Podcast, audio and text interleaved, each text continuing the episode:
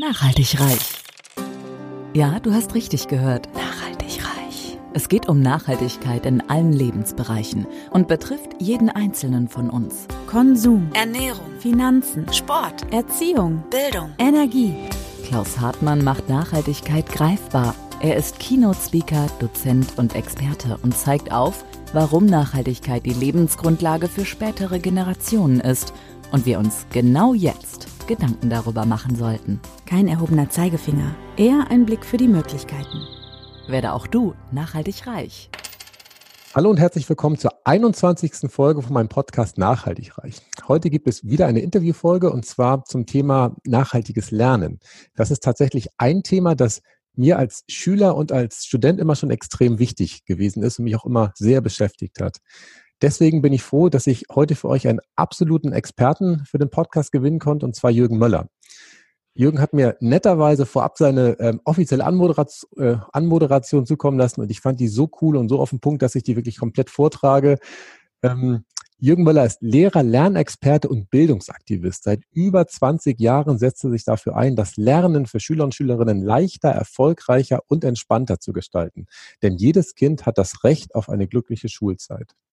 Zunächst arbeitete er als Lehrer im System, doch nach seinen unterschiedlichsten Erfahrungen in der Bildungslandschaft Deutschland, an Privatgymnasien, Grundschulen und einer Brennpunktschule in Berlin-Neukölln konnte er es nicht mehr ertragen und mittragen vor allem, was mit Kindern im System Schule passiert. Deshalb traf er eine Entscheidung und vor allem wollte er dazu einen Beitrag leisten, dass sich die Bildungslandschaft in Deutschland ändert, hin zu einem System, das Kinder stark macht. Und das fängt in der Familie an. Er hat in Deutschland die erfolgreichsten Lerncamps für Kinder organisiert, sich in Berlin bei einem Startup der Digitalisierung des Lernens gewidmet, leitet in Köln die Akademie für Lernpädagogik und wurde zu einem der gefragtesten Redner in Deutschland zum Thema Lernen, Lernen.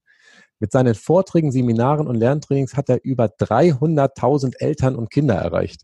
Was Jürgen Möller, selbst Vater von zwei Töchtern, antreibt, mit vollem Engagement den entscheidenden Fragen nachzugehen, wie Kinder besser lernen und wie Eltern sie dabei unterstützen können, damit unsere Kinder sowohl glücklich als auch angstfrei ihre vollen Potenziale entfalten dürfen. Denn wir können es uns nicht leisten, so viele Potenziale ungenutzt zu lassen. Sein Ziel ist, dass kein Kind mehr im System Schule scheitert, sondern das System Schule, wie es heute ist, scheitert. So, Jürgen, jetzt möchte ich dich aber unheimlich gerne dazu nehmen und dich herzlich begrüßen im Podcast. Ja, vielen Dank, vielen Dank für die Einladung, Klaus. Ja, ähm, wir starten mal bei deiner Person, bei äh, dir. Wenn man so eine große Mission hat, Jürgen, dann muss ja irgendwas in dem vorherigen Leben stattgefunden haben oder im bisherigen Leben stattgefunden haben, dass man äh, in, in, auf diese große Reise sich geht. Was, was war bei dir der Auslöser? Mhm. Der Auslöser war meine eigene Schulzeit. Ähm, und ich glaube, diese Erfahrung, die ich in der Schule gemacht habe, die haben äh, ganz viele andere auch gemacht. Und ich habe da für mich dann eben meinen beruflichen Weg, ähm, daraus resultiert dann mein beruflicher Weg. Also ich hatte keine wirklich schöne Schulzeit. Also ich hatte, ähm, bin wohlbehütet aufgewachsen. Meine Eltern haben immer alles für mich getan, also was in ihrer Macht stand. Und trotzdem habe ich relativ schnell in der Schule äh, die Freude am Lernen verloren. Ja, und eigentlich ist das ja, also in der Retrospektive ist es ja einfach total traurig, weil eigentlich will ja jedes Kind lernen, wenn wir an unsere Kinder zurückdenken oder an uns zurückdenken, wie wir vor der Schule gelernt haben, ja, neugierig, wir wollten die Welt erobern, ähm, äh, waren neugierig, haben ganz viele Fragen gestellt. Und das ist in der jetzigen Generation genauso. Also es ändert sich nicht. Das Gehirn ist darauf programmiert, ganz viel lernen zu wollen. Und, ähm, und die Kinder sind auch im positiven Sinne größenwahnsinnig, mhm. ähm, äh, weil sie keine Limits kennen. Ja, also wenn Kinder mit Bauklötzen Turm bauen, sagen ja sie, Mama, Papa, ich baue jetzt mal einen mittelmäßigen Turm, sondern die wollen den größten, schönsten, tollsten, höchsten Turm der Welt bauen. Ja. Und ab dem Zeitpunkt, ab dem die Kinder in die Schule kommen, das war bei mir eben genauso, passiert etwas. Denn ähm, plötzlich stellen viele Kinder das Fragen stellen fast komplett ein. Ich auch. Also ich habe mich immer zurückgezogen, weil Fragen stellen plötzlich bedeutet, dass man etwas nicht verstanden hat. Das wird bewertet. Ab dem ersten Tag, ab dem ich in der Schule war und du auch und alle anderen auch, ab dem ersten Tag sind die Kinder zum ersten Mal in ihrem Leben in einem Bewertungssystem. Sie werden für all das bewertet, was sie machen, zwar aus Sicht der Kinder minütlich, ja, wenn sie sich mündlich beteiligen, werden sie bewertet. Wenn sie sich nicht beteiligen, werden sie genauso bewertet. Und ich frage mich immer, wie Erwachsene das aushalten, wenn wir in unserem Job, in unserem Alltag ähm, von außen minütlich bewertet werden, was mit uns macht. Und das, äh, der Wert, der den Kindern dann gegeben wird, und das habe ich eben auch gespürt, und das führte dann zu dem, zu dem Beruf und zu der Berufung im Prinzip der Wert, der dann Kindern gegeben wird, der wird zu ihrem Selbstwertgefühl. Das ist oftmals ein sehr gefährliches Gefühl, nämlich dieses Ich bin nicht gut genug Gefühl. Ich schaffe das nicht, ich kann das nicht. Mhm. Und das hat sich durch meine Schulzeit so durchgezogen, sodass ich nach meiner Schulzeit sehr viel darüber wusste, weil ich alles nicht kann. Ich wusste aber sehr wenig darüber, was ich alles kann und, ähm, und wollte eben auch sehr früh Lehrer werden Mhm. Das war so, also Ach, das finde ich aber spannend, dass du dann noch Lehrer werden wolltest. Also ja, ich wollte es besser hätte... machen. Also ich wollte es ah, okay. besser machen. Mhm. Wollte, ja. weil Lernen hat mir eigentlich Spaß gemacht, aber die Assoziation, die ich mit Lernen verknüpft habe im Laufe der Schule, auch familiär. Also äh, wie gesagt, meine Eltern wollten immer das Beste für mich, aber da wurde auch mit sehr viel Druck gearbeitet mhm. ähm, ähm und und und und äh, dieser, dieser Fokus auf die negativen Dinge. Ja? Also selbst bei einer guten Klassenarbeit, was ist da rot angestrichen? Die Fehler, das fällt ins Auge und das macht was mit einem. Und, und äh, ich wollte für mich ein anderer Lehrer werden und deswegen äh, habe ich dann Lehramt studiert, habe aber schon frühzeitig meine Schwerpunkt gesetzt. Ähm, im Studium Richtung Lernen lernen, weil ich verstehen wollte, was im Gehirn passiert und wie ich es meinen Schülern und Schülerinnen ermöglichen kann, die Freude am Lernen nicht zu verlieren. Und ähm, genau, bin dann, um das jetzt long story short, bin dann ins Referendariat gegangen, in die Schule und wollte dann Schule von innen verändern und habe gemerkt, das ist ganz schön schwer in, diesen, in diesem System, ähm, auch verkrusteten System teilweise, ähm, wo es sehr starr ist. Also ich konnte in meinen Klassen immer sehr viel verändern und sehr viel bewirken und ähm, habe das auch getan. Das hat mir immer, also ich war sehr gerne Lehrer, aber das reichte mir irgendwann nicht mehr, nur die Kinder und Eltern meiner Klasse zu erreichen. Da geht noch viel mehr und da muss noch viel mehr gehen. Mhm. Und dann habe ich eben die Entscheidung getroffen, weil mir es so viel Spaß gemacht hat, also auch außerhalb ähm, des normalen Lehrplanstoffes. Also ich habe dann auch ähm, Politikwissenschaft und Geografie studiert und Germanistik und habe dann ähm, gerade in den Nebenfächern mir die Freiheiten immer genommen, auch äh, ganz anders mit den Kindern zu arbeiten, weil die Nebenfläche auch in der Wahrnehmung der Eltern nicht so nicht so groß ist. Insofern habe ich mir die Freiräume da auch genommen und habe auch viel zum Thema Lernen, Lernen, Persönlichkeitsentwicklung mit den Kindern gemacht und war immer ganz ähm, ja, das hat mich immer total berührt zu sehen, was mit den Kindern passiert, wenn man ihnen Vertrauen schenkt, wenn man ihnen die richtigen Lernwerkzeuge in die Hand gibt, wenn man ihnen Partizipationsmöglichkeiten in der Gesellschaft anbietet und, und über die Gesellschaft spricht. Und, mhm. und um, da habe ich gemerkt, dass, dass mir das noch viel mehr Spaß macht als nur die reinen Schulfächer, die ich unterrichtet habe. Und dann habe ich eben die Entscheidung getroffen, das vor allen Dingen außerhalb zu machen. Ja, und da äh, mhm. bin ich dann jahrelang auch mit dem Wohnmobil von Schule zu Schule gefahren, habe dann bis zu 160 Lerntrainings in Schulen gegeben, auf Einladung der Schulen mit eine Lehrerfortbildung, Elterntrainings, Schülertrainings. Stark. Und ähm, ja, Jürgen, ich habe eine, eine, eine Zwischenfrage habe ich einmal. Und zwar, du hattest gesagt, dass du im Studium schon die Chance hattest, praktisch das Lernen zu lernen. Meine Frau hat ja auch studiert, sie ist Mathe- und Sportlehrerin und sie hat ähm, immer voller Erschrecken festgestellt, dass in ihrem ganzen Studium, also vor allem im Mathe-Studium, was ja sehr fachlich ist, mhm. so gut wie nie irgendwas angeboten wurde, wo man mal Pädagogik oder sowas machen konnte. Mhm. Das heißt, du hast wahrscheinlich dann innerhalb äh, deiner Hochschule woanders äh, dich reingesetzt einfach und das gelernt oder war das an deiner Hochschule damals schon so, dass du praktisch innerhalb deines normalen Studiengangs das Lernen lernen konntest? Nee, das war tatsächlich Selbststudium. Also das wurde auch, auch in der universitären Lehramtsausbildung habe ich da wenig von wieder äh, entdeckt. Also auch da die, es gab natürlich Pädagogikseminare, aber die liefen dann so ab, dass dann ähm, es 90-minütige Frontalreferate gab über die Vorteile des handlungsorientierten Unterrichts. Wo ich frage, also ja, also es also war sehr wenig Praxisbezug. Das heißt, ich habe das für mich selbst entdeckt mhm. und ähm, habe da auch zum ersten Mal wirklich entdeckt, wie viel Freude es bereitet, von, von innen heraus etwas zu lernen. Also man fühlt es ja nicht, nicht anstrengend. Also es war ein wirkliches Interesse dran mit, einer, mit, mit, mit, mit, mit einem Ziel, mit einem Warum, warum möchte ich das machen? Und ähm, dann wurde ich erfolgreich in dem, was ich gemacht habe. Und das ist ja dann immer so auch im Gehirn, also wenn sich irgendwas fürs Gehirn gut anfühlt, dann will man mehr davon haben. Dann ist es mhm. eben nicht mehr anstrengend, sondern fühlt sich tatsächlich leicht an und äh, voller Freude. Und genauso wie du auch sagst, ich bin auch immer noch ein Lernender und es macht mir wahnsinnig viel Spaß. Und äh, insofern aber diese, ähm, diese Bereich mussten wir selbst suchen, habe dann im Studium angefangen, auch äh, äh, keine klassischen äh, Gastronomie-Studentenjobs äh, mhm. zu machen, sondern viel Nachhilfe und dann vor allen Dingen Feriencamps. Ich habe viel auf Feriencamps ähm, damals als, als äh, Student noch gearbeitet äh, zum Thema Lernen, Lernen und Aha. hatte da die Möglichkeit eben Bildung auch ganz anders zu erleben. Also was möglich ist innerhalb von einer Woche, wenn ich mit Kindern dann zusammen in, in, in so, einem geschützten Raum war und, und mit den erlebnispädagogische Elemente ähm, erleben durfte ähm, und denen das Lernen, Lernen beibringen, was, was da innerhalb von einer Woche möglich war. Und da habe ich mir die Frage gestellt, warum das nicht ähm, insgesamt in der Schule so sein konnte, dass Lernen so ähm, viel Freude machen kann wie at diesen Feriencamps. Und da, mhm. bei diesem Thema bin ich dann geblieben. Okay, und diese Feriencamps, die hast du damals auch schon eigenverantwortlich durchgeführt. Also da hast du schon in deinem Studium einfach die angefangen oder hattest du damals irgendwie einen, einen Träger, wo du dich da ranhängen konntest zur damaligen Zeit noch? Ich hatte einen Mentor, der mich, äh, also erstmals habe ich mich ganz klassisch da als, als, als Student beworben, habe als, als Trainer gearbeitet und äh, der damalige ähm, ähm, Geschäftsführer und, und Chef des Unternehmens äh, hat mich dann wirklich gefördert und hat mir immer Verantwortung übernehmen und hat mich dann eben zum teilhabenden Gesellschafter gemacht der, ähm, des Unternehmens und insofern äh, habe ich dann eben mit die äh, Feriencamps organisiert, da schon angefangen, auch Vorträge zu haben, Lehrerfortbildung zu geben und bin dann so in diese Bereiche, diese außerschulischen Bildungsbereiche reingerutscht sozusagen. Und ähm, mhm. dann war es für mich auch klar, also ich konnte mir dann auch nicht vorstellen, irgendwie 40 Jahre lang an einer Schule zu unterrichten. Das, also das äh, hätte nicht zu dem gepasst. Deswegen habe ich mich auch mal gegen Verbeamtung entschieden. Also ich hatte mehrmals die Möglichkeit, in den, in den Schulen, in denen ich unterrichtet habe, auch äh, verbeamtet zu werden. Mhm. Aber das war mir nie wichtig. Also das, äh, ich wollte frei sein, wollte mich ganz bewusst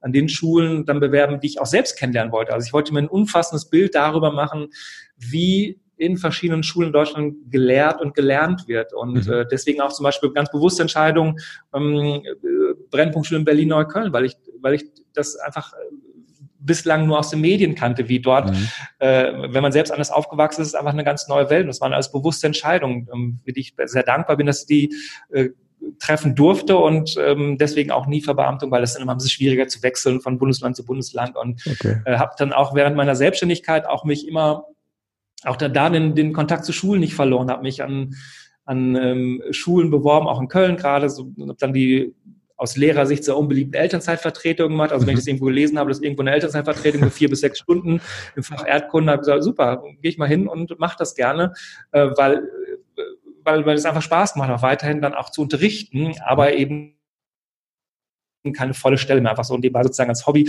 und äh, um den Kontakt zur Schule nicht zu verlieren. Also auch okay. das habe ich immer noch nebenbei gemacht in meiner Selbstständigkeit. Spannend. Ähm, und aus diesen verschiedenen Schulformen, wo du warst, ähm, was waren denn für dich da die prägenden Sachen, wo du sagst, okay, das hätte ich so nicht erwartet, das hat mich tatsächlich überrascht in Neukölln oder auch an einem Gymnasium oder auch an Grundschule warst du nicht, oder? Hast du das nicht auch noch gemacht, oder? Hast du das auch? Grundschule auch, ja. Ach, Grundschule auch in, in, Berlin. Ähm, also Grundschule geht ja in Berlin bis zur sechsten Klasse. Das heißt, ich habe fünfte, sechste so. Klasse da unterrichtet. Okay. Also kein klassisches erste Klasse. Das, das will ich mir tatsächlich auch gar nicht zutrauen. Und ich habe einen höchsten Respekt und das wird immer so getan, auch in, in der öffentlichen Diskussion, dass ähm, Grundschullehrer und Grundschullehrer, das könnte ja jeder. Also ja. das ist doch mal eine, und das, das äh, schlägt sich dann auch leider in der Bezahlung äh, nieder. Oder, Richtig. dabei ist es einfach ein hochverantwortungsvoller Job, den man nicht einfach so machen kann. Also es wird auch gerade in Berlin wurden dann, weil da 1200 Grundschullehrer fehlten, ähm, wurde dann im Prinzip jeder Lehrer, der bis drei nicht auf den Bäumen war äh, und irgendwo in, in, Deutschland noch einen Job gesucht hat, wurde in Berlin eingestellt in, in, Grundschulen. Und weil man davon ausgegangen ist, dass es jeder einfach so kann. Klar kann, kann, kann das inhaltlich jeder, zwei plus zwei, vier rechnen, ja, aber das zu vermitteln ist einfach äh, eine hochkomplexe Aufgabe, vor der ich höchsten Respekt habe. Insofern habe ich zwar in der Grundschule unterrichtet, aber nicht in den ersten vier Klassen, sondern fünfte, sechste Klasse. Dann.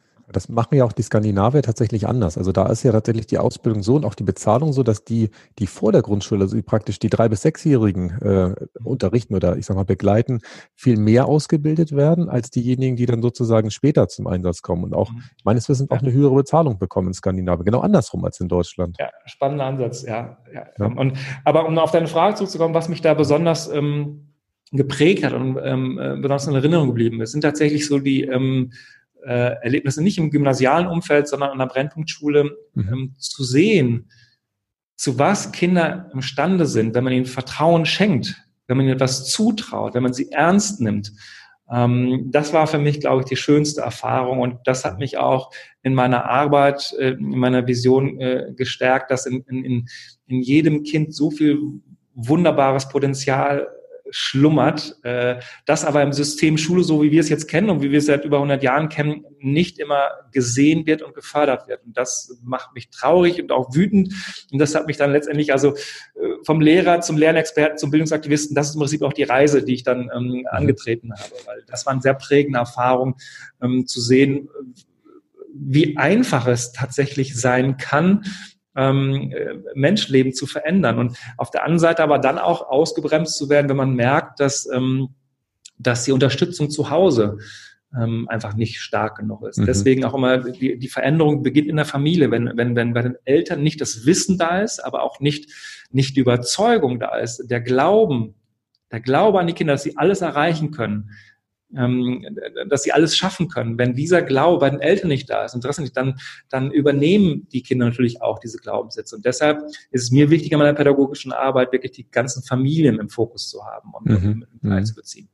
Ja.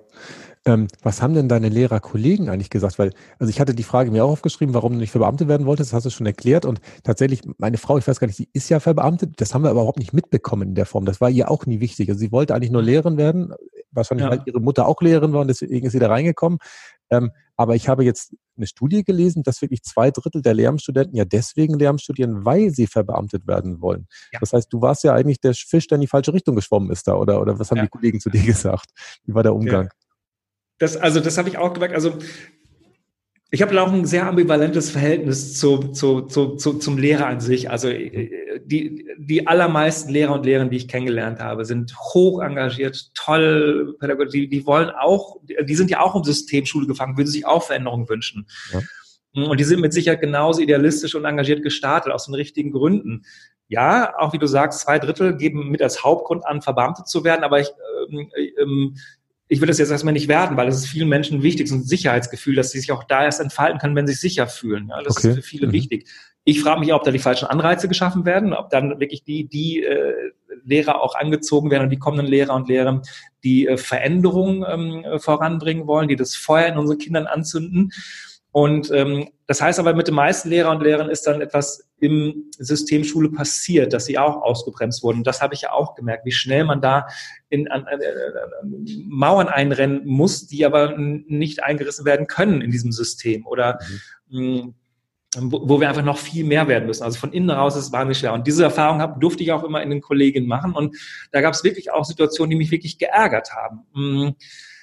Also zum Beispiel war mir auch immer wichtig, äh, den Prozess der Digitalisierung in den Schulen voranzutreiben. Nicht, weil ich Digitalisierung per se toll finde. Also ein schlechtes Schulsystem, das, das ähm, nur digitalisiert wird, bleibt ein schlechtes Schulsystem. Ja, insofern ja. ist es oftmals auch Augenwischerei. Auch das, was wir jetzt in den, äh, in, in, in, in Zeiten der Schulschließung während der Corona-Zeit erleben mussten, was unter dem Deckmantel der Digitalisierung ähm, da oftmals verkauft wurde. Also es einfach nur Arbeitsblätter eingescannt wurden, als PDF, als E-Mail verschickt wurden. Das ist für einige schon Digitalisierung. Ja. Und diese Erfahrung musste ich oftmals machen. Ich habe ähm, zum Beispiel in Berlin äh, da die erste Grundschultablet-Klasse eingeführt. Ähm, und ähm, äh, auch da wieder nicht, weil Tablets per se toll sind. Ich bin immer noch ein großer Fan von, von Büchern, von realen Erfahrungen, realen Empfindungen. Aber wenn wir diese Systeme und diese Möglichkeiten auch des adaptiven Lernens ausschließen aus Schule, ähm, gehen wir nicht verantwortungsvoll mit der Zukunft unserer Kinder um, weil wenn wir ja. das ausschließen, wird Schule auch, wenn man als Museum wahrgenommen hat, nichts mehr mit der Lebensrealität der Kinder zu tun, mit der Welt, auf die wir sie vorbereiten wollen. Mhm. Und ähm, Schule wird dann auch nicht mehr ernst genommen.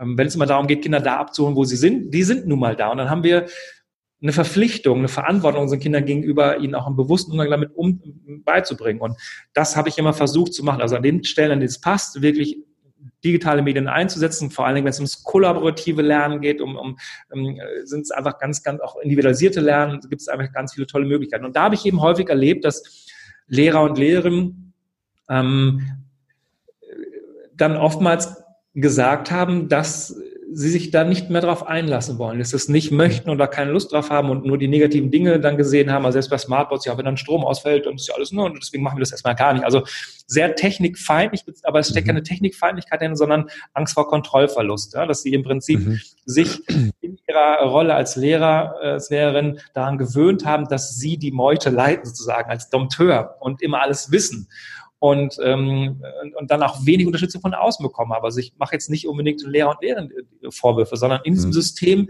haben wir es auch versäumt, Lehrer zu stärken in ihrer Persönlichkeit und entsprechend auch fortzubilden. Und ähm, da haben einfach viele äh, Lehrer Ängste entwickelt. Aber dann eben sagen zu können, ich mache das, ich mache nur noch mal eine acht Jahre mit Social Media, mit Computern, das mache ich alles nicht mehr. Das finde ich einfach sehr enttäuschend, weil sowas könnten sich in der freien Wirtschaft auch nicht erlauben. Mhm. Und ähm, ähm den, den, den, den Schülern und Schülerinnen vorzuleben, wie wichtig es ist, etwas Neues Neues zu lernen jeden Tag, sich offen zu zeigen. Gleichzeitig aber selbst zu sagen, das mache ich nicht, ich will das nicht, ist einfach, ähm, ähm ja, einfach ist keine Vorbildfunktion und und das das durfte und diese Diskussion durfte ich dann auch führen. Ähm, Und das war mitunter auch sehr anstrengend in den ja. verschiedenen Kollegien, auch auf den Gesamtkonferenzen, wenn es um Veränderungen ging. Und, und das hat mich immer auch, das war auch mit ein Grund, warum ich mich dann einfach nicht mehr in der Schule gesehen habe. Wenn dann auf Gesamtkonferenzen zwei Stunden darüber diskutiert wurde, erstmal wie abgestimmt wird, mit welchem Modus, ähm, und, ähm, und dann ob jetzt bei der Veränderung des Gesamtkonzepts jetzt der Unterricht um 7.55 Uhr oder 7.50 Uhr an, äh, an, an, anfängt. Also darüber wurde dann stundenlang diskutiert und mhm.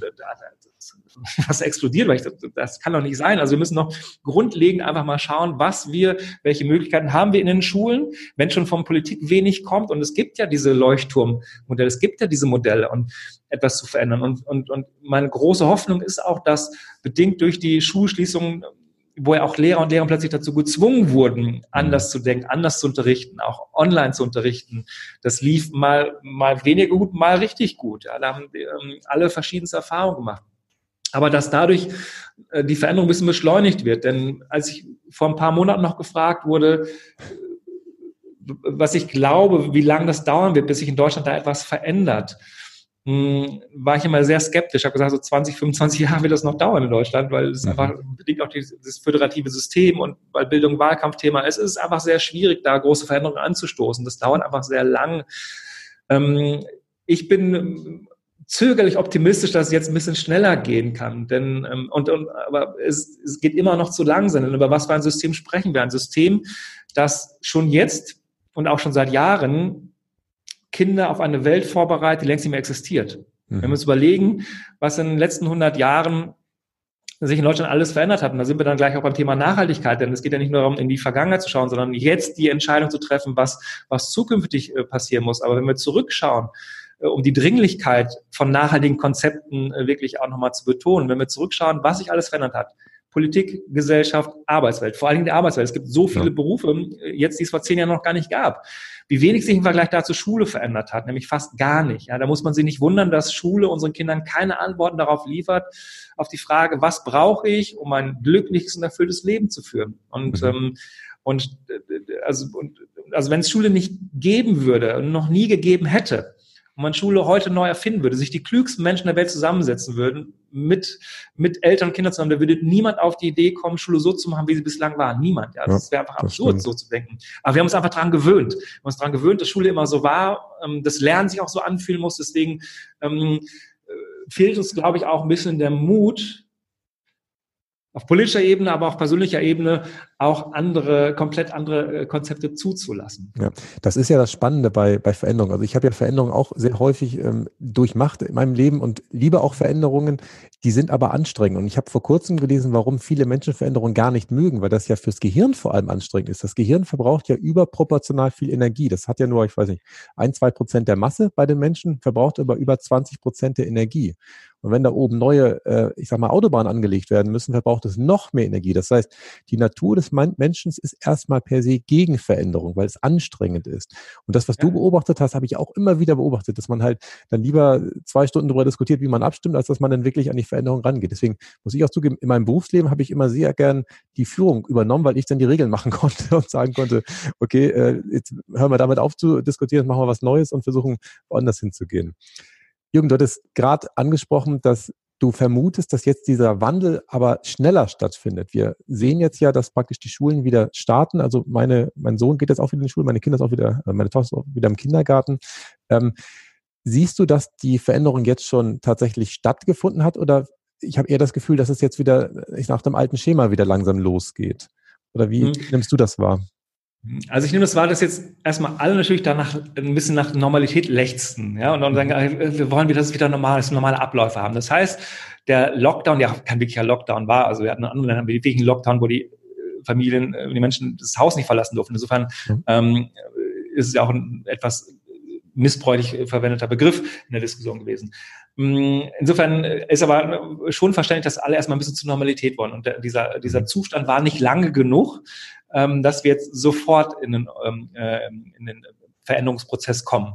Mhm. Trotzdem glaube ich, dass äh, viele Eltern, auch viele Pädagogen und vor allem die Kinder auch sensibilisiert wurden für dieses Thema.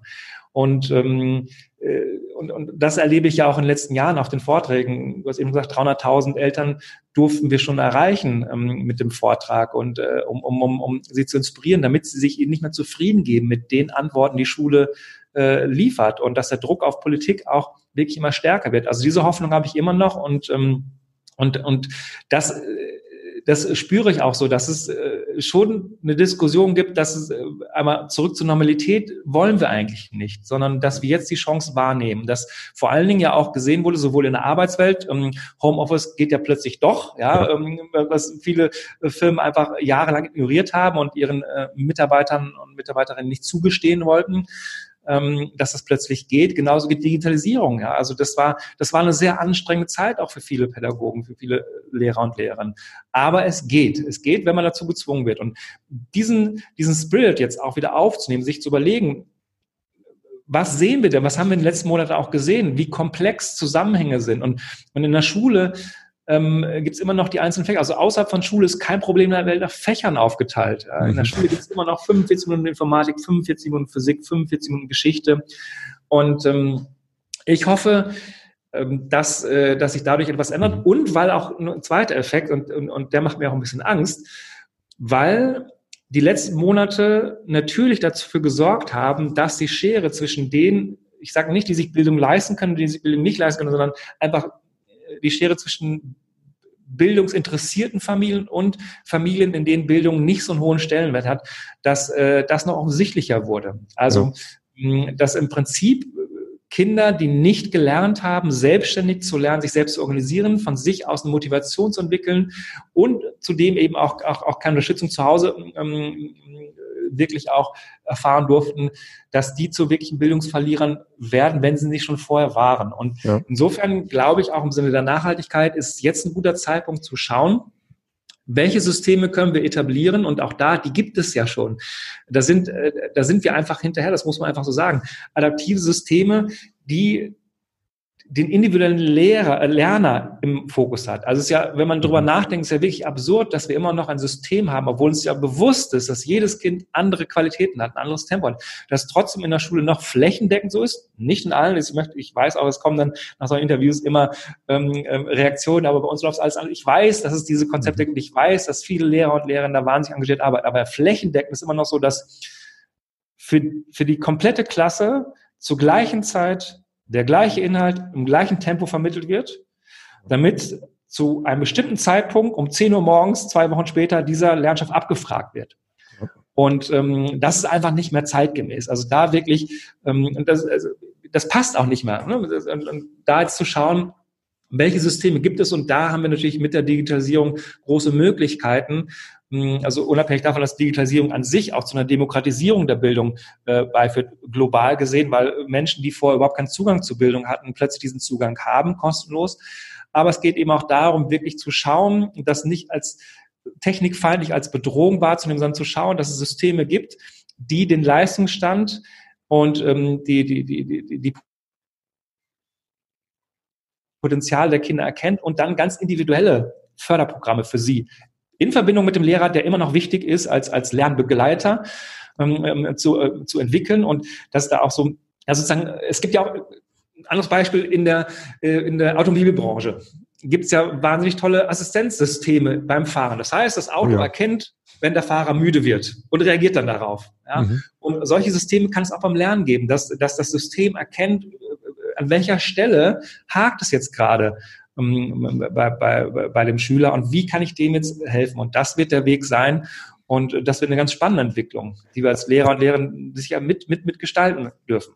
Das ist ein spannender Punkt, Jürgen. Ich habe ja tatsächlich auch mal in der Automobilindustrie gearbeitet beim Daimler vor äh, paar Jahren und wie schwierig es damals war, diese Systeme einführen zu lassen. Alleine, das ist ja schon Jahrzehnte her, als der Airbag gestartet wurde oder ABS eingeführt wurde. Das haben mir die alten mhm. Kollegen beim Daimler auch erzählt, dass es ja unheimlich aufwendig war, in Gremien sich mit den anderen Automobilkonzernen dann abzustimmen, damit man dann den Gesetzgeber überzeugen konnte, dass das wirklich kommen darf. Und so wie wir jetzt zum Beispiel noch kein autonomes Fahren haben, habe ich das Gefühl, dass tatsächlich in der Schule uns das auch als Land schwerfällt, da mal was Innovatives einzusetzen. Das fällt anderen Ländern augenscheinlich, den USA zum Beispiel, vielleicht manchmal viel leichter. Sie sagen, komm, lass doch mal ausprobieren. Nicht funktioniert hat ja schon, dann kann man doch einfach mal gucken, ob es äh, hinhaut.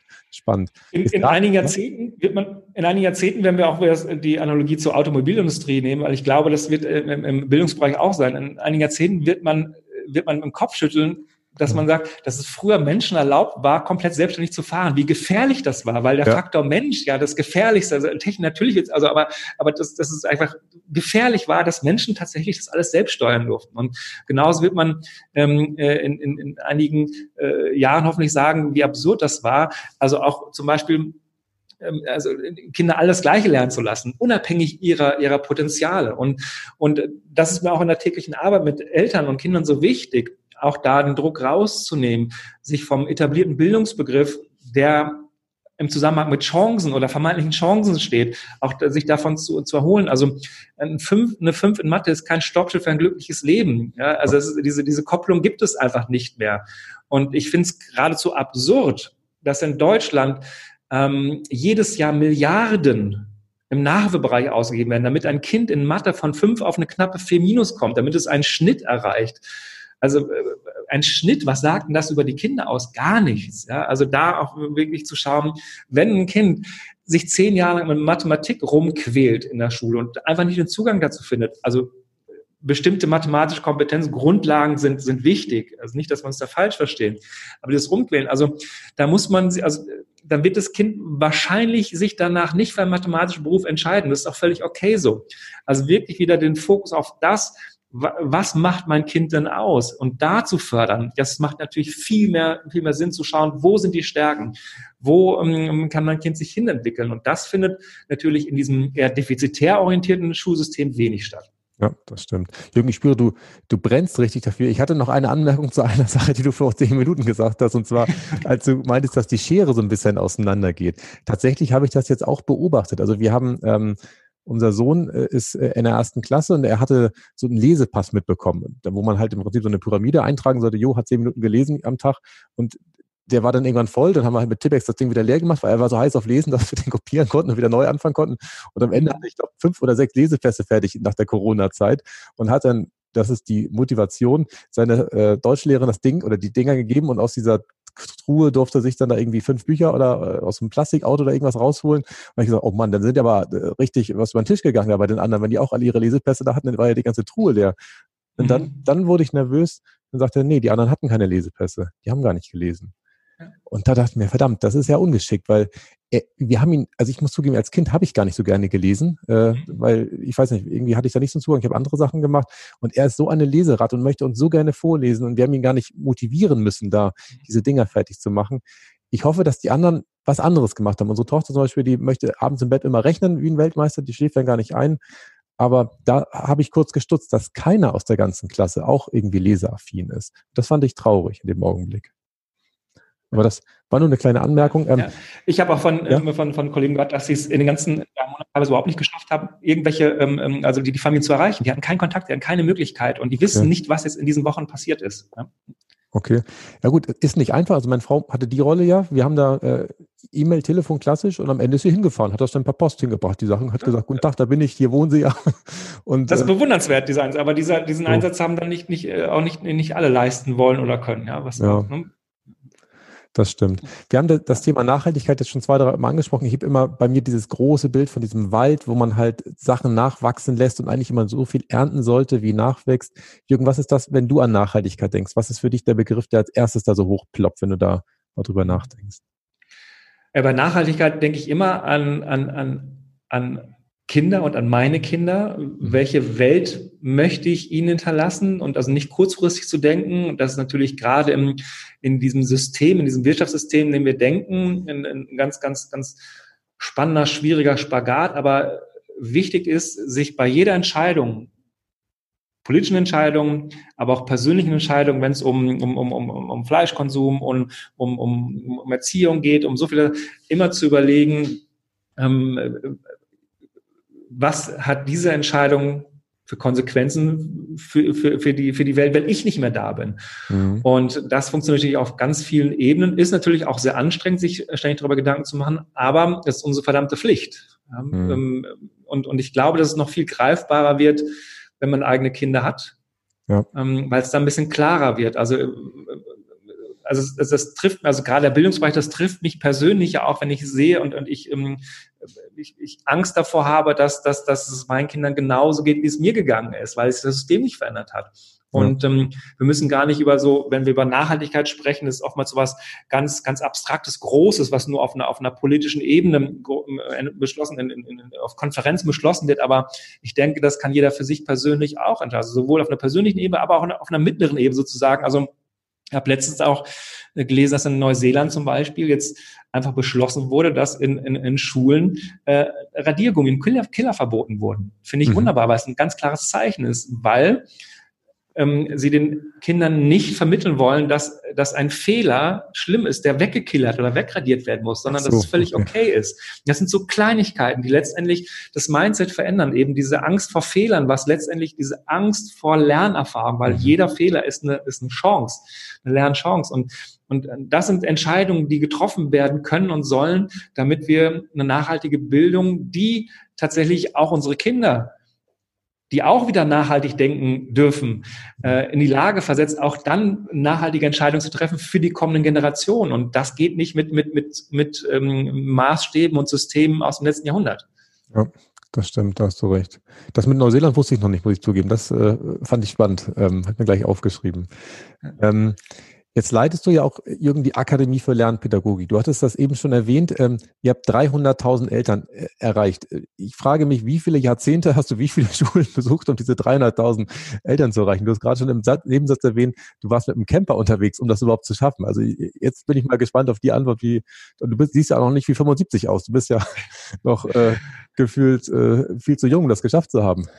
Ja, also die 300.000 Eltern habe ich, habe ich nicht alle persönlich live vor Ort äh, erreicht, äh, sondern da geht es vor allen Dingen um meinen Vortrag, ähm, um, um die Vorträge der Akademie. Mm, also am Anfang habe ich es tatsächlich alleine gemacht ähm, und äh, habe dann auch während meiner Schulzeit äh, als Lehrer nebenbei Vorträge gehalten. Das ich, habe ich immer schon gemacht und seit über 15 mhm. Jahren. Also habe letztes Mal so grob zusammengezählt, sondern über 1000 Vorträge, die ich in Schulen mittlerweile gehalten habe. Mhm. Und äh, habe das immer so nebenbei gemacht und mein jetziger äh, Geschäftspartner in der Akademie für Lernpädagogik, äh, der hat den Vortrag mal gesehen und ähm, sagte mir dann, ähm, diesen Vortrag müssen alle Eltern in Deutschland hören. Ich so, ja, finde ich auch, aber ich bin jetzt kein, also ich bin Pädagoge, wie soll ich das anstellen? Also ich, ich, ne, ich, ich reagiere halt auf Einladungen und fahre dann dahin. Ja. Und er sagte, lass mich das mal machen. Ähm, und ich habe ähm, hab ihm dann gesagt, okay, wenn du es jetzt schaffst, mal einfach so aus dem Stand mal so 30, 40 Vorträge für mich zu akquirieren. Ähm, dann setze ich voll auf diese Karte, dann weiß ich, dass ich über diesen Weg äh, Schulen, Eltern, Kinder erreichen kann. Und dann würde ich ähm, all in gehen in diesem Bereich und gar nicht mehr in der Schule als Lehrer arbeiten. Mhm. Mm, und er hat es dann geschafft, innerhalb von zwei Wochen direkt 250 Schulen zu akquirieren, die Interesse an diesem Vortrag hatten. Und äh, da habe ich gemerkt, okay, erstens äh, versteht er sein Handwerk mhm. und äh, da gibt es einen großen Bedarf und ich werde das nicht alles alleine machen können. Das heißt, wir haben relativ schnell ein Team zusammengestellt, die diesen Vortrag dann auch gehalten haben. Mhm. Und, ähm, also, und, insofern sind wir dann auf diese Zahl von über 5000 Vorträgen in den letzten Jahren gekommen. Okay. Und so konnten wir dann tatsächlich dann so viele Schulen rein. Also wie gesagt, ich habe dann so 150, 160 pro Jahr gemacht und äh, habe dann einfach ein tolles Team, das dann eben auch die Vorträge weitergibt. Und hätten wir dieses Jahr auch unser, wieder 2000 Vorträge in diesem Jahr geplant in Schulen. Daraus ist jetzt nichts geworden, aber die, dann, die werden dann nächstes Jahr dann wieder nachgeholt. Ich habe das gesehen auf deiner Homepage. Du hast ja wirklich ein tolles Expertenteam mit vielen äh, Persönlichkeiten. Machen die das jetzt auch alle äh, vollberuflich oder machen sie das zum Teil nebenberuflich und haben dann noch was anderes? Weil die ja. Frage ist, und ich habe so verstanden, ihr fahrt ja an Schulen und haltet den Vortrag für umsonst. Das heißt, ihr bekommt da ja kein Geld, aber irgendwie mhm. muss man ja am Monatsende vielleicht auch die Miete bezahlen. Ja, ja, das ist nicht ganz, also äh, es gibt ein gewisses Kontingent an Vorträgen, die wir pro Jahr kostenlos anbieten können, weil mhm. wir einen tollen Sponsor im Hintergrund haben, der sich aber komplett raushält. Also der inhaltlich sich, äh, also der, der, der will auch nicht, dass da Werbung gemacht wird, sondern der einfach auch an an, an meine, an unsere Mission glaubt mhm. und ähm, uns da unterstützt, dass wir ähm, gewisse gewisse Anzahl an Vorträgen tatsächlich auch kostenlos anbieten kann. Dafür kann man sich bewerben. Ansonsten ähm, fällt natürlich auch Honorar an. Wir machen okay. auch, auch, ähm, auch dann äh, Fortbildungen, Seminare, Vorträge in Unternehmen. Da können wir natürlich mhm. andere Budgets äh, anzapfen, so dass wir das ein bisschen querfinanzieren können. Ja. Aber okay. wir haben äh, in so einem Kernteam haben wir mittlerweile über 20 äh, Festangestellte und dann weitere äh, Referenten, die teilweise freiberuflich das dann neben ihrer Lehrertätigkeit oder Coaching-Tätigkeit machen, dann in ihren Regionen auch das Konzept in den Schulen dann weiterverfolgen. Okay, super. Und ihr habt ja an der Akademie noch weitere Angebote, habe ich gesehen. Und zwar ähm, ihr habt ein Familienseminar, Fortbildung für Lehrerinnen und Lehrer, Workshops für Unternehmen und Vorträge. Über das Familienseminar haben wir jetzt in der Form noch nicht gesprochen. Mhm. Was verwirkt sich dahinter? Das ist ja das, was ich ehrlicherweise gesehen habe, glaube ich, oder? Das hieß Familienseminar, oder? Was meine Frau da Samstagmorgen genau, mit uns mal gemacht hat. Ja. Ja, also das Familienseminar ist äh, eine Möglichkeit, einfach mal so ins, ins, ins Lernen, Lernen reinzuschnuppern. Das ist ein interaktives Online-Seminar, was wir momentan kostenfrei anbieten, jedes Wochenende, in dem Eltern mit ihren Kindern teilnehmen können. Kinder dritte bis achte Klasse und mhm. gemeinsame Übungen machen können. Und da geht es dann um so spannende Themen wie Konzentration, Motivation, Lerntechnik, Selbstständigkeit. Und ähm, das ist eben etwas, was wir eben, wir wollen eben vielen Familien die Möglichkeit geben, an sowas zu partizipieren, ohne äh, großartig irgendwo hinzufahren, ähm, ähm, Kosten auf sich zu nehmen. Also wir wollen eben ganz viele Menschen erreichen. Wir haben die Möglichkeit, da dann ähm, jedes Wochenende an diesem Online-Seminar teilzunehmen und für sich dann einfach, einfach mal zu spüren, dass Lernen Spaß machen kann, dass sich Lernen leicht anfühlen kann. Ähm, all das, was ich vorhin auch als so wichtig betont habe, ja, dass, dass, dass, dass es um die Potenzial des Kindes geht, dass, dass, dass es auch darum geht, das Mindset ein Stück weit zu ändern. Mhm. Mm, all das ähm, erfahren Sie als Einstieg sozusagen in den Bereich ähm, Lernen, Lernen im Familienseminar. Okay, sehr schön, super. Und wenn ihr Fortbildung für Lehrerinnen und Lehrer anbietet, ähm, dann bringt ihr dem praktisch euer Konzept bei, dass sie nicht nur diesen Vortrag gehört haben, einmal an der Schule, sondern dass sie aber wobei, sind die bei dem Vortrag eigentlich dabei an der Schule oder sind das nur Eltern, denen ihr den Vortrag das sind auch, äh, äh, Lehrer sind immer mit okay. eingeladen. Ja? Mhm. Also das ist uns ganz wichtig, weil wir ähm, wirklich an alle am, am Strang ziehen wollen. Also geht es ja. nicht darum, jetzt auch wenn ich in Schulen fahre, äh, natürlich habe ich habe ich eine sehr kritische Meinung zum äh, Schulsystem und, und, und wir können über ganz viele Dinge diskutieren, aber das bringt den Eltern, die jetzt da sitzen, erstmal gar nichts. Wenn wir ja. über, ne, uns verschafft dann auch vielen Eltern ähm, auch, auch ein Stück weit ein Alibi und das äh, versuche ich auch mal zu vermitteln. Natürlich gibt es auch schlechte Lehrer, machen wir uns nichts vor, aber die gibt's in, es gibt auch schlechte Ärzte, es gibt gute Ärzte, ja. es gibt gute Busfahrer, schlechte Busfahrer. Trotzdem wird ja niemand auf die Idee kommen zu sagen, alle Busfahrer in Deutschland sind schlecht. Aber bei, bei, bei. Lehrern erlebe ich häufig tatsächlich so ein, ähm, ein, ein, ein Lehrerbashing. Ja? Und ähm, insofern geht es äh, darum, wirklich zu schauen, was können wir alle gemeinsam erreichen, weil letztendlich verbindet uns eins, wir haben ein Interesse daran, dass es unseren Kindern gut geht, dass sie eine glückliche Schulzeit haben. Dazu gehört auch, dass sie gut mitkommen, erfolgreich sind, dabei das Druck rausnimmt. Ähm, und, ähm, und, und bei den Lehrerfortbildungen geht es dann vor allen Dingen auch darum, auch Lehrer und Lehrerinnen zu stärken in ihrer Persönlichkeit. Also in ihrer Persönlichkeit zu stärken, aber auch ähm, ähm, die Lehrer und die Lernerpersönlichkeiten der Kinder noch mehr zu sehen. Ähm, das, das, das vergisst man oftmals, dass man einfach nur so eine Klasse vor sich hat mit 25 Kindern und wirklich ähm, zu schauen, wie kann ich meinen Unterricht so gestalten, dass ich möglichst viele Kinder abhole, dass ich eine methodisch so aufbaue, dass verschiedene Sinne angesprochen werden und ähm, dabei unterstützen wir die, die Lehrer und Lehrer. Okay, super. Und ein großer Slogan, ähm, den haben wir jetzt auch schon angesprochen, der auf eurer Homepage steht, ist, dass jedes Kind anders lernt. Wie mhm. kann ich denn jetzt für mein Kind das herausfinden, wie es lernt? Ich weiß es ja selbst bei mir wahrscheinlich nicht prozesssicher. Also äh, was, was gibt es da für Chancen, dass ich dem äh, auf die Schliche komme? Mhm, ja, also gibt es natürlich eine, eine, eine ganze Reihe von ähm, Tests, die man so auch, auch frei zugänglich im, im Internet finden kann. Allerdings bin ich, also ich bin kein, grundsätzlich kein großer Fan davon, die Kinder mal großartig zu testen, weil im Test, da gibt es dann auch ein Ergebnis und Diagnose und das gibt mhm. Kindern auch mal das Gefühl, dass sie äh, dass irgendwas mit ihnen nicht stimmt, dass sie getestet ja. werden müssen. Das erlebe ich sehr häufig, dass Kinder von Test zu Test geschickt werden und zu mhm. Ärzten, wenn es irgendwie nicht, nicht klappt. Ähm, und, und das macht natürlich auch etwas mit den Kindern, wenn sie das Gefühl haben, irgendwas stimmt nicht mit mir, ich muss so viele Tests machen. Ja? ja. Aber es gibt natürlich auch spielerische Herangehensweisen, wenn es darum geht, Lerntyp zu, zu, zu entdecken. Wir machen das in, oder ich mache das in meinem Lerntraining äh, so, dass das immer am Anfang des Lerncoachings steht, dass, dass wir, wir mit, mit, mit über 120 Fragen und Übungen ähm, mir dann ein sehr, sehr gutes Bild davon machen kann, von den Stärken, aber auch von den Herausforderungen, die dieses Kind hat.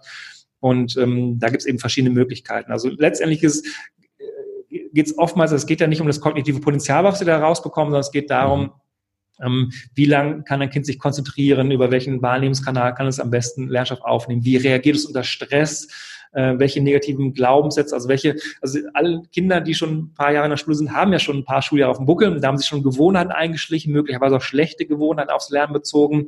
Das heißt, viele Kinder lernen gegen die Vorlieben des Gehirns, anstatt mit den Vorlieben des Gehirns zu arbeiten. Und die muss man mhm. natürlich erstmal kennen. Das heißt, das ist nie, also schulische Probleme sind auch nie monokausal. Es sind so viele verschiedene Ansätze. Wichtig ist mir aber immer zu sagen, unabhängig vom Lerntyp oder von der Lernerpersönlichkeit, jedes Kind will lernen und jedes Kind will auch kooperieren. Also jedes Kind möchte gut in der Schule sein. Ja. Ähm, jedes Kind möchte auch gerne das umsetzen, was die Eltern sich wünschen, beziehungsweise bis zu einem bestimmten Zeitpunkt, also bis zur Pubertät. Dann gibt es erstmal andere Prozesse, die sich am Gehirn abspielen, die auch völlig normal sind.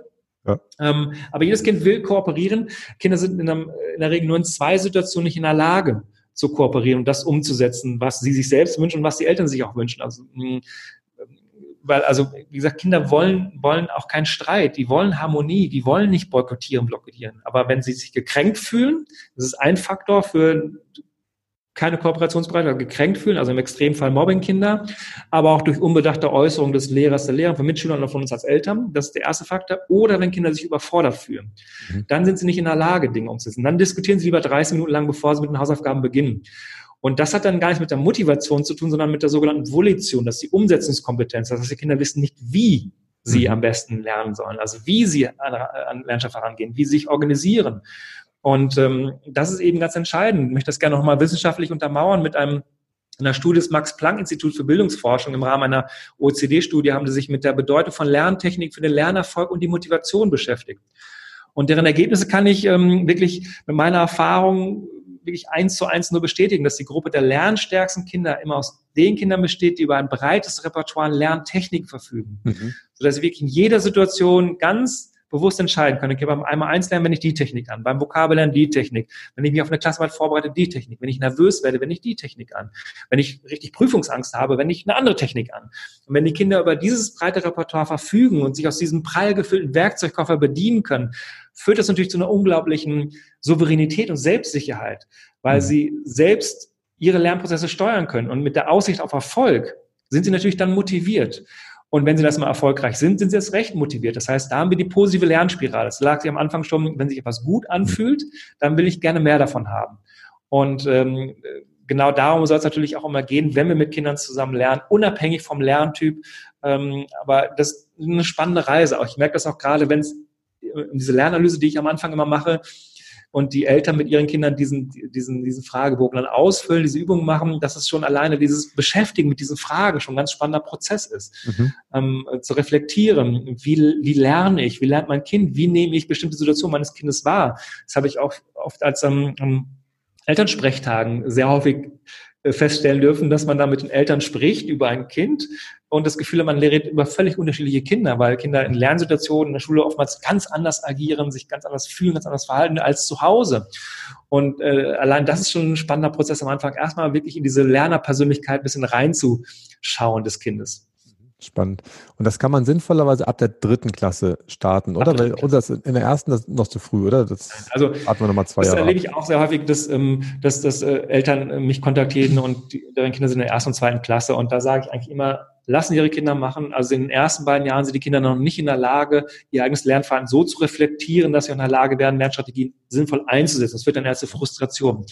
Das Schlimmste, was in den ersten zwei Jahren passieren kann, ist nicht, dass die Kinder langsam sind oder mal Mathe noch nicht so verstehen wie andere, sondern das Schlimmste, was passieren kann, ist, wenn die Kinder die Freude am Lernen verlieren. Mhm. Das wieder rückgängig zu machen, wenn das erstmal im Gehirn so verankert ist, dass Lernen blöd ist, ätzend ist und, und, und mit, mit Streit in der Familienverbindung steht oder auch mit Erwartungshaltung. Also die, die, die Eltern machen das ja nur aus den besten Gründen, aber mhm. gerade feinfühlige Kinder, ähm, wenn, wenn, wenn die Eltern nur daneben stehen und, und die Augenbraue hochziehen, spüren Kinder das und fragen ja. sich, was stimmt denn nicht mit mir? Meine Eltern machen sich Sorgen, irgendwas stimmt nicht. Das Lernen und ich, irgendwas ist, ist, ist, ist ein Thema, was, was für Unruhe sorgt. Und das sind äh, Tendenzen, die man frühzeitig auffangen sollte und damit, das heißt, die Kinder machen lassen in den ersten Jahren. Also mhm. auch da nochmal grundsätzlich mh, auch die Diskussion, ähm, zu mehr Gelassenheit, zu der ich immer äh, rate. Gelassenheit jetzt auch gerade in zurückliegenden Monaten. Auch da ganz viele Eltern, die Angst hatten, dass ihre Kinder jetzt so einen Anschluss verlieren, das inhaltlich nicht mitkommen. Mhm. Da muss ich erstmal grundsätzlich sagen, erstmal geht's allen gerade so, ja. weltweit eigentlich, dass irgendwie gerade still steht. Aber auch da, hm, wenn wir an den reinen Lernstoff zurückdenken, den wir früher in der Schule gelernt haben, haben wir 95 Prozent von dem Lernstoff wieder vergessen. Was, so viel? Dafür wurde so ein riesen Aufwand betrieben. 95 Prozent. Das klingt erstmal sehr viel, weil wir denken, ja, aber Lesen, Schreiben, Rechnen, das können wir doch alles noch. Ja, das können wir auch noch. Das gehört zu den 5 Prozent, weil eigentlich ist Lesen ja auch nur, zusammensetzen wir 26 Buchstaben, das habe ich dann geübt. Und habe es, äh, und das hat eine, eine Relevanz im Alltag. Deswegen können wir das. Aber wenn wir an alle Unterrichtsstunden zurückdenken, das sind ungefähr 15.000 Unterrichtsstunden, die wir im Laufe unserer Schullaufbahn hatten, an alle Lehrermonologe denken, an alle Arbeitsblätter, die verteilt wurden, alle Aufgaben, die wir machen, alle Buchseiten, die wir lernen mussten, dann wird diese Zahl von 95 Prozent durchaus realistisch. Das heißt, die reine Lern der reine Lernstoff war wahrscheinlich gar nicht so entscheidend äh, für den weiteren Verlauf unseres Lebens.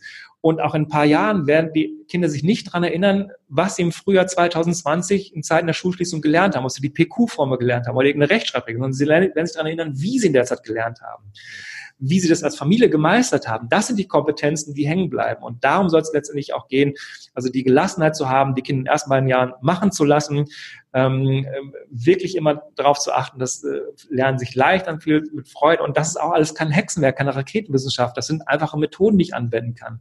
Mhm. Und ähm, und es gibt an einigen Schulen das Schulfach das Lernen lernen als wöchentliches Schulfach finde ich super, ja, weil da nimmt man sich Zeit dafür diesen Hebel, diesen Hebel zu nutzen, den, den die Kinder brauchen. Es gibt in einigen Schulen auch das Schulfach Glück, finde ich auch wunderbar. Ja, da da geht es nicht um Glücksspiel, sondern es geht darum, was unsere Kinder brauchen, damit sie glücklich werden. Ja, und genau darum geht es doch. Mhm. Und ähm, es gibt auch in einigen Schulen natürlich auch gibt's die, die Projekttage zum Thema Lernen, Lernen. Ja. Methodentage ist schon mal ein guter Schritt. Aber wenn wir wieder beim Thema Nachhaltigkeit sind, ist es natürlich nicht nachhaltig, etwas nur einmal zu hören, einmal zu machen, ja. einmal zu lesen. Das ist genauso, wenn, wenn, wenn wir ein Buch lesen über gesunde Ernährung und Sport, dann, wenn wir das lesen, haben wir erstmal das Wissen, das ist immer schön und gut, aber dadurch sind wir plötzlich durchdrehen und ernähren uns gesund. Wenn wir einmal uns auf den Stepper stellen und, ähm, und werden wir auch nicht plötzlich gesund, das gehört einfach, es gehört Zeit dazu, Gewohnheiten zu implementieren. Ja. Und diese Zeit äh, wird bei Methodentagen einfach, die ein, zwei Mal dann stattfinden, natürlich nicht ähm, wirklich ausreichend, dem wird nicht ausreichend Raum gegeben. Sehr gut, super. Jetzt gibt es ja neben deiner Akademie, Jürgen, noch dich als Mensch, als, als Speaker, wo es eine eigene Homepage gibt. Ähm, meine Frage wäre, ähm, machst du da genau die gleichen Sachen? Gibt es da große Unterschiede? Ähm, weil es gibt ja auch die Lernanalyse, es gibt ja auch das Lerntraining, es gibt auch Seminare. Ähm, wie unterscheidet sich das? Wie grenzt du das ab oder ist das eigentlich ein fließender Übergang bei dir? Das ist ein fließender Übergang, sondern das, was ich jetzt sage zum Lerntraining, das ist, das, das ist mein Lerntraining und das ist ein Teil unter dem Dach der Akademie für Lernpädagogik. Unter dem Dach der Akademie für Lernpädagogik vereinigen wir immer mehr ähm, ähm Pädagogen, ähm, sind auch mit mehreren Themen auch der Ansprechpartner für Schulen, werden uns da weiterentwickeln. Und das Lerntraining von mir ist ein Produkt, eine, eine Möglichkeit. Ähm, und insofern ist das, was ich gerade beschrieben habe, tatsächlich genau das, was ich mache. Also ich halte die Vorträge ähm, und insofern ist es sozusagen die, die Akademie, die Dachmarke, unter der wir dann verschiedene Pädagogen äh, versammeln, verschiedene Referenten, verschiedene Themen auch. Ähm, und ich bin halt ein Teil davon. Okay, super.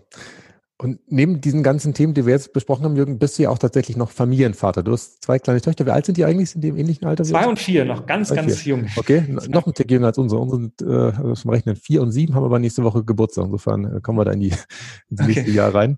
Ähm, das heißt, die sind ja noch gar nicht im Schulsystem drin. Ähm, meine Frage wäre, ähm, welche Werte versucht ihr als Eltern zu vermitteln? Sagt ihr eher, okay, die, werden sich schon so entwickeln, wie es für sie richtig ist und wir sind einfach freudig darüber, dass wir sie ein Stück ihres Lebens begleiten dürfen? Oder sagt ihr, nee, also gewisse Grundnormen äh, oder Werte versuchen wir schon als Eltern vorzuleben? Wie, wie seid mhm. ihr da gedanklich unterwegs? Ja.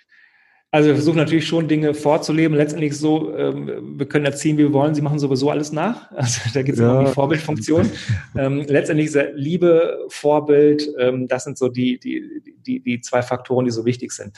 Mhm.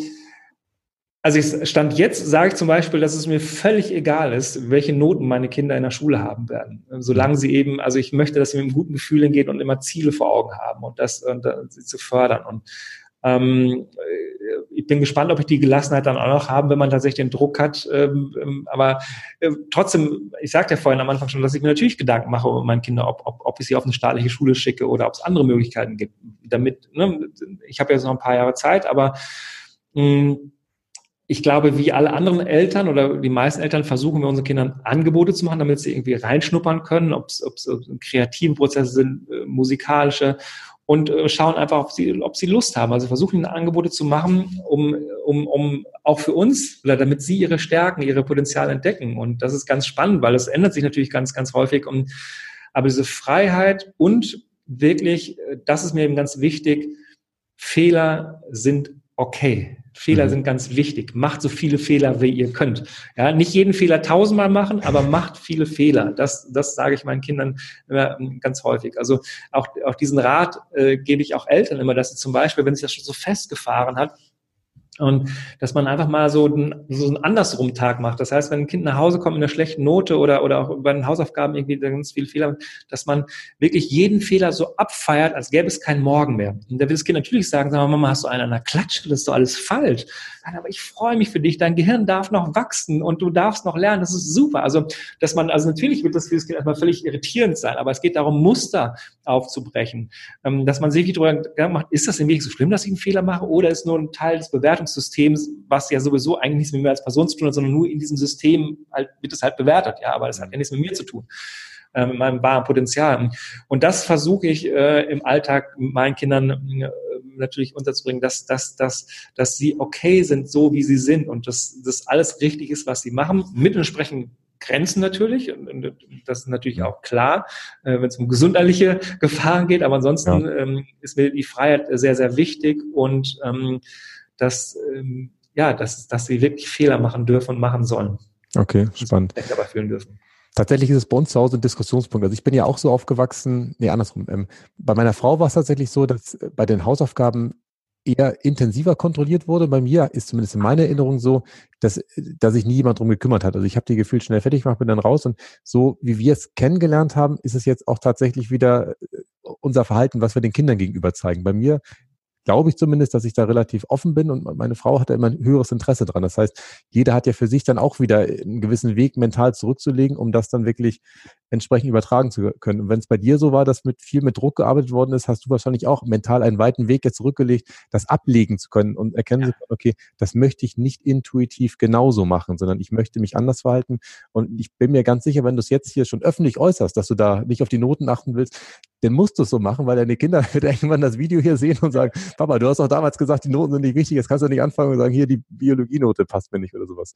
Toll. Ja, Super. Und, und, und, und, und weil du gerade sagst, das war ein langer Weg, das abgelegt zu haben. Ich habe das bis heute nicht komplett abgelegt. Also ja. bestimmte Dinge, dieses Ich bin nicht gut genug, also es ist immer noch so, und das kennst du vielleicht auch, dieses Phänomen, äh, man ist auf einem Vortrag und ich habe 200 Leute, die, die, die klatschen und einer sagt, der fand es blöd, dann nehme ich mir diesen einen Menschen zu Herzen, also ist auch gut, Kritik anzunehmen, aber ich sehe dann, also dieses, diese eine negative Rückmeldung äh, werte ich höher als 199 positive Rückmeldungen, weil ich so hm, auf Fehler fixiert ja. war. Also nicht, nicht, weil ich das soll, sondern weil, weil ich das so ähm, einfach aufgenommen habe als, als systembedingtes äh, Kriterium und auch wie meine Eltern das dann vorgelebt haben. Das heißt also, das habe ich bis heute nicht abgelegt. Das, ja. das ist so. In, in vielen Bereichen finde ich mich sehr, sehr sicher ähm, weil das sind die Bereiche, in denen ich Experte bin und wofür ich brenne. Aber es gibt äh, viele Momente, ähm, aber das ist für mich okay. Es gibt viele Momente, wo ich weiß, da, da bin ich nicht gut genug. Aber das ist für mich okay, weil ich für mich meinen Weg gefunden habe und für mich weiß, was mir wichtig ist und worin ich gut bin. Und, ähm, und das ist eben so wichtig. Und, und, und wenn man das findet, diesen einen Punkt, wenn die Kinder das von sich aus finden, worin sie gut sind, diesen Rat kann ich einfach nur Eltern geben, sie daran zu unterstützen. Das kann irgendwas total Spinnertes sein. Irgendwas, wo wir denken, das hat doch nichts mit Schule zu tun. Aber genau das sind dann vielleicht die Menschen, die später die Veränderung ähm, äh, in der Welt mit sich bringen, äh, weil sie nämlich außerhalb des Systems denken und darf und, und, und, und ihre Stärken haben. Ja, das stimmt. Also ich kenne die Situation auch, dass jemand dann einem was sagen will und der meint es ja auch in der Regel gut. Was mhm. mir tatsächlich da in den Situationen sehr hilft, ist, was Peter über Paul sagt, sagt ja mehr aus über Peter als über Paul. Das ist ja die ja. Meinung des anderen. Und Ich respektiere die auch, aber tatsächlich mit diesem Satz habe ich dann häufig schon das nicht so in aufsaugen müssen und habe gesagt, okay, äh, ist in Ordnung, passt so. Ähm, ganz zum Ende des Interviews äh, würde mich noch interessieren, ähm, wie kann man dich am besten erreichen, Jürgen? Was ist praktisch der Weg, wie man äh, an eure ganzen tollen Produkte am besten rankommt? Oder wenn man jetzt als Lehrer sagt, ich möchte gerne einmal euch in meiner Schule haben, sag mal, fahrt ihr auch in den Norden? Kommt ihr bis nach Rendsburg hoch oder seid ja. ihr ja, ganz, gut. ganz Deutschland sind wir unterwegs. Wunderbar, ich, da werde ich mal Werbung hier machen über meine Frau ja. in den Schulen hier, die ich kenne. Wie kommt man da am besten an euch ran? Ja, einfach auf die Akademie-Seite, akademie-lernpädagogik.de, da findet man alle Informationen. Die stellen wir gerade um. Wir werden jetzt ähm, in ein paar Wochen einen Relaunch haben mit weiteren Angeboten, weil wir natürlich jetzt die Zeit in den letzten Monaten auch sehr gut genutzt haben, nutzen mussten, nutzen durften, äh, da wir keine Veranstaltung hatten, ähm, da auch, auch, auch, auch strategisch noch ganz viele neue äh, Dinge anbieten zu können. Und äh, das heißt, auf der Seite bekommt man alles, wenn es darum geht, mh, was Schulen brauchen, dass wir in die Schulen fahren, dort Angebote machen. Und wenn es darum geht, ähm, mich kennenzulernen, mein Lerntraining kennenzulernen, das kann man auch zwei Wochen lang erstmal mal testen und ähm, dann auf die Jürgen Weller Seite. Okay, super. Jürgen, sage ich vielen Dank für das tolle Interview. Ich bin begeistert. Ich fand es total inspirierend. Und hast du noch irgendein Abschlussstatement, irgendwas, was du noch sagen willst, oder hast du alles, alle Körner verteilt jetzt? Der letzte ich habe glaube ich alles. Also dieses, wie gesagt, diese Gelassenheit und äh, davon auszugehen, dass jedes Kind lernen will und wenn es nicht lernen will, zu schauen, was im Setting, was an der Umgebung stimmt nicht, damit mein Kind gerade nicht lernen will. Das hat in, in seltensten Fällen etwas damit zu tun, dass die Kinder nicht lernen wollen. Okay, super. Vielen Dank, Jürgen. Gerne. Nachhaltig reich. Das Wichtigste nochmal in 60 Sekunden. Ich habe aus dem Interview mit Jürgen Möller mitgenommen, dass jedes Kind lernen will. Das heißt, wir dürfen als Eltern wieder die Gelassenheit entwickeln und auch dieses Vertrauen und Zutrauen, dass auch unsere Kinder tatsächlich lernwillig sind und alles gut ist. Und äh, es so ähnlich wie beim Gras ist, das wächst ja auch nicht schneller, wenn man dran zieht, sondern einfach sich ganz entspannt zurücklehnen. Für mich war neu im Interview, dass Neuseeland tatsächlich sowohl Radiergummi als auch Tintenkiller verboten hat, um die Fehlerkultur zu stärken. Das heißt, es ist gut, Fehler zu machen. Es macht keinen Sinn, die auszuradieren, sondern sauber streichen ist besser als, äh, ich sag mal, total verhunzt mit dem Radiergummi das Blatt zu hinterlassen. Deswegen finde ich das einfach toll, was sich die Neuseeländer da überlegt haben. Und als drittes ähm, habe ich mitgenommen, dass nachhaltiges Denken tatsächlich sich erst dann so richtig intensiviert, sobald man eigene Kinder hat. Denn dann überlegt man sich erst, ähm, welche Konsequenzen das eigene Handeln hat, ähm, wenn man selber nicht mehr da ist, weil natürlich die eigenen Kinder, die einem am Herzen liegen, das Ganze dann womöglich ausbaden müssen.